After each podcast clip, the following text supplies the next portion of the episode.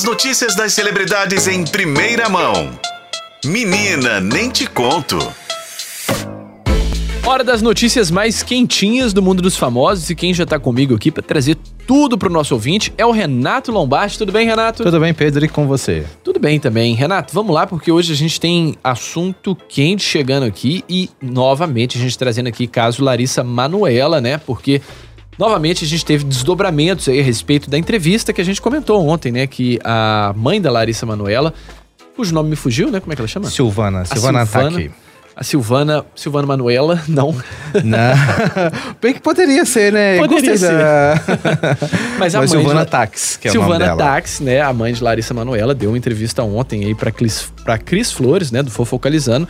E aí, esse foi só um comecinho de outros vários assuntos que foram se desdobrando ao longo do dia de ontem e também de hoje, né, o Renato? Pedro, essa história tá tão complexo que não é um capítulo por dia, né? São vários capítulos. Vários. Eu acho que é, a cada meia hora tem uma atualização e fica até complicado pra gente acompanhar a história, porque são tantas coisas novas e tantas polêmicas mas vamos tentar resumir aqui para que o nosso ouvinte consiga entender. Ontem veio a tão aguardada entrevista da Silvana ao Fofocalizando, com a, ela uma entrevista que ela concedeu para a Cris Flores. E nessa entrevista, a mãe da Larissa Manoela, Silvana Tax, falou que ela, ela e o marido, né, o Gilberto, nunca quiseram ficar com o dinheiro da Larissa Manoela, que nada é deles, e sim que é tudo da, da, da Larissa Manoela, que nunca quiseram ficar com nada que é dela. E em um dos trechos da entrevista, ela deixou bem claro que o afastamento de mãe e filha, né, da mãe e a briga entre elas, motivada pelo relacionamento da Larissa com agora o noivo André Luiz Frombach, que é também ator é, e já participou de novelas da Globo. Uhum. É, e veio então à tona alguns trechos de conversas, né, das duas pelo WhatsApp. Em uma parte, inclusive, que inclusive foi exibida no Fantástico, foi a mensagem de Natal que a gente até comentou aqui já no, no F5 é, que ela, Larissa manda um, um textão pra mãe desejando Feliz Natal, que ela responde com um palavrão e fala para esquecer que ela tem mãe e tal. E veio à tona agora a continuação dessa conversa. Que é pois é uma coisa é, muito né, polêmica que tem a ver com intolerância religiosa. Uhum. Em que a, a Silvana, ela chama o André, né, o André Luiz e a família dele de macumbeiros. Isso porque eles são espíritas, é, seguem a doutrina do Allan Kardec. E a mãe da Larissa, se, é, se eu não me engano, ela é. Deixa eu só confirmar aqui a informação, senão eu vou falar coisa errada para o nosso ouvinte. É. Vai. É, Agora, fiquei, fiquei chocado, foi com isso, como é que é, essa rusga, né, que a família, que, que a própria mãe, o pai da Larissa Manoela tinha com é, a família do noivo, com o próprio noivo da filha, tinha esses contornos aí que a gente vê até preconceituosos, né? Exatamente. Gente... Porque a Silvana ela é católica e o pai da Larissa, o Gilberto, ele é evangélico. Uhum. É, então, dentro de casa, a, houve, né? Deixou bem claro que essa questão religiosa era, assim, um, um fato muito importante. E a briga aconteceu no Natal porque foi um, no Natal que a Silvana teria preparado toda uma festa para passar com a filha e com a família do, do André Luiz no Natal, mas que parece que de última hora não aconteceu isso e teria motivado essa briga, um dos motivos da briga entre os pais, né? Larissa Manuela com o Gilberto e a Silvana. Então veio à tona então essa parte da conversa que não tinha sido divulgada por completo dentro no, no Fantástico, em que a Silvana se refere à família do André de Macumbeira. É uma coisa muito forte, né? É forte e assim, o lado da família da Larissa Manoela já não tá bom, né? As pessoas estão tão cada vez mais comprando esse discurso da Larissa Manoela, estão tomando as dores por ela, porque é, por mais que seja um barraco de família, que você ficando bem na, naquela, né? De tipo assim, quem que tem razão, quem que não tem, mas diante desses novos episódios fica difícil defender, né, Renato? É, e ontem mesmo, no Fofocalizando, durante né, a exibição da entrevista, a Silvana mandou uma nota para o programa que foi lida ao vivo pela Cris, pela Cris Flores, desculpa, gente, é, falando sobre o tom da mensagem, mas até então a gente não sabia da continuação da conversa, é, né? Foi só um trechinho. Segundo a nota enviada, a Silvana explica que ela não chegou a ler a mensagem por inteiro porque estava com muita raiva da Larissa e que agiu por impulso, mas que hoje se arrepende. Até então, esse era o posicionamento da Silvana. A mesmo antes da divulgação por completo do, da, da, troca de mensagens entre mãe e filha uhum. naquela véspera de Natal de 2022.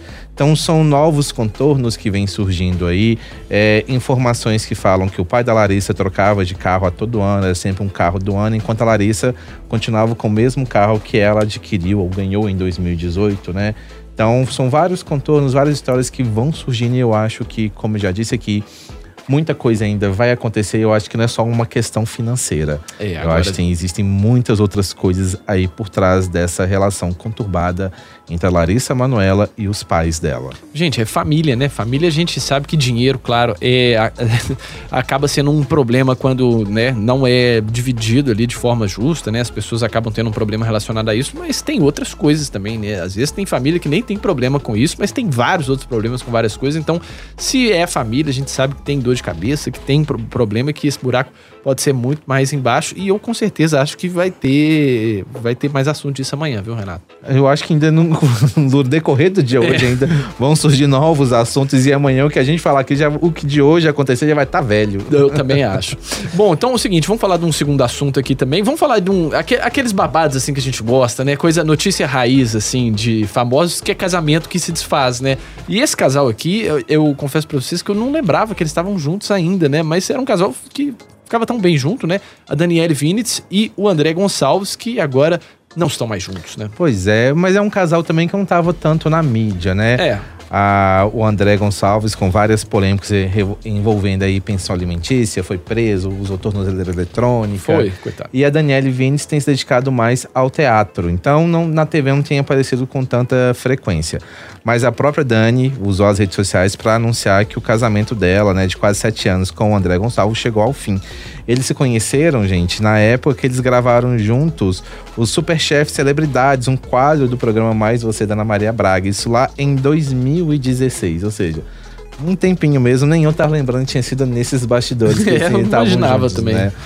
É, e eles passaram por, né, como eu citei aqui, a questão da a relação conturbada do André com os filhos, né? Questão de pensão alimentícia. Então eles passaram esse perrengue juntos. E a Dani dando sempre todo o apoio para ele. Ela também com as questões envolvendo o filho dela e os pais do, do o pai do filho dela.